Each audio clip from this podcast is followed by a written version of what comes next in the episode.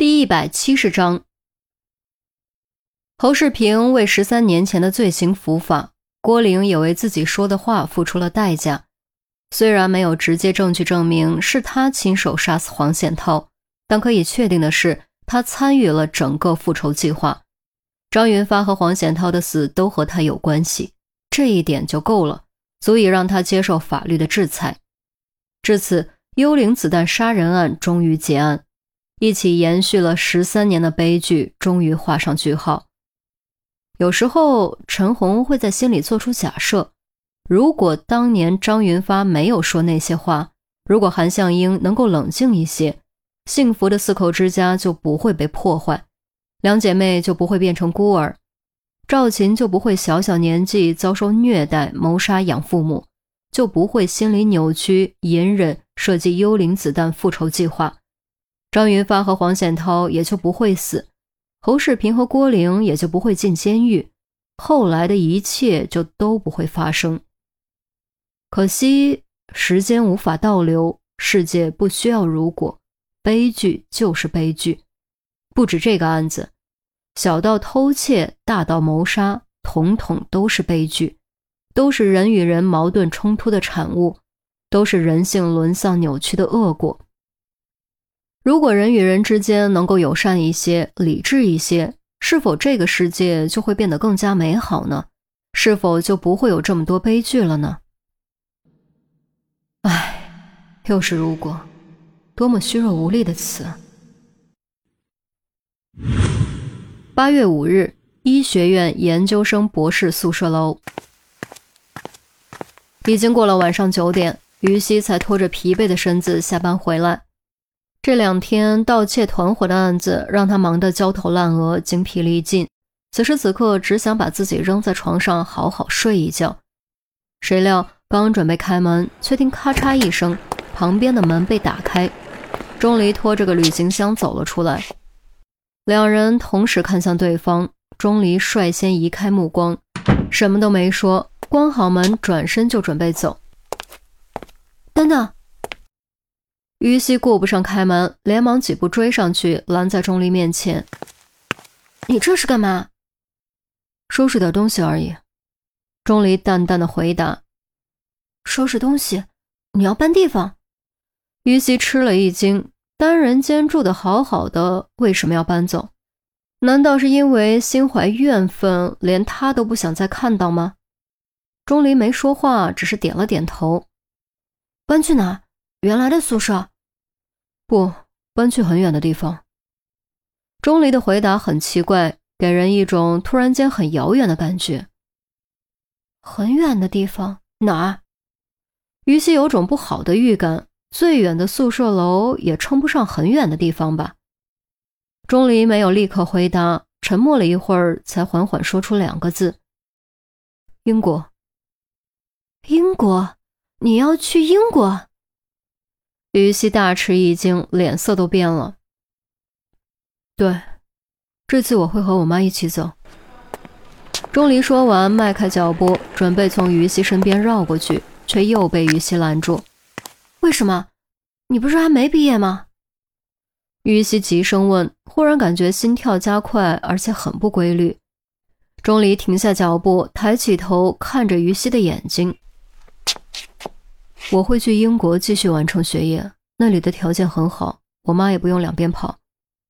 是因为包小豆的案子吗？于西咬了咬下嘴唇，语气压低，多了一丝愧疚。当然不是，我早就知道会是这样的结果，和你们无关。钟离说完，又往右转，想绕开，结果又被于西拦住。真的一定要去吗？于西不甘心。钟离点了点头，没有再绕，而是等待于西让开。那于西犹豫了一会儿，才开口：“你要去多久？毕业后还回来吗？”“不知道，也许会留在那边。要回来，至少也得读完博士。”钟离的语气依旧很平静，仿佛在说一件与自己无关的事。于西当时就僵住了，脑子里一片空白，完全不知道该说什么，更不知道该作何反应。钟离盯着于西看了一会儿，突然伸手强笑着说：“你会成为一名优秀刑警的。这段时间合作愉快，我们还是朋友。”于西依旧呆呆站着，并没有和钟离握手。当他回过神来的时候，钟离已经不见了，剩下的只有空荡荡的走廊、幽幽的灯、两扇紧闭的门，以及一个木然矗立的人。白梨村，没想到这帮家伙居然藏在这旮旯角落里。要是没有消息，还真找不着他们。杜宾放下望远镜，这里是一处隐蔽的山坡，百米开外，地势较低的位置是一户院子。院子挺大，三面都是房子。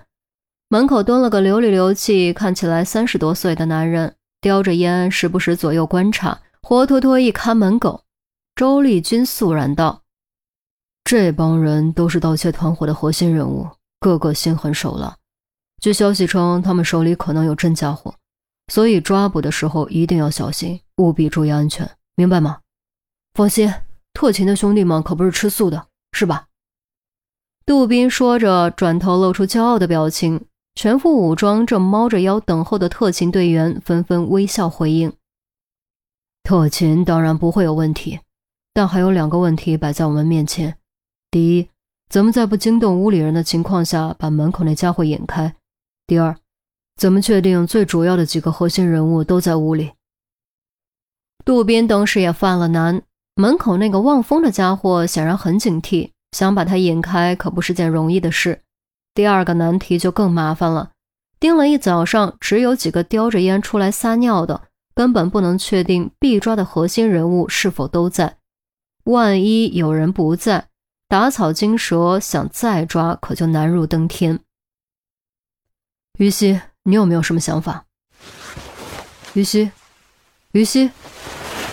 周丽君转过头问于西，才发现于西居然在走神，连叫了好几声，才好不容易把魂招回来。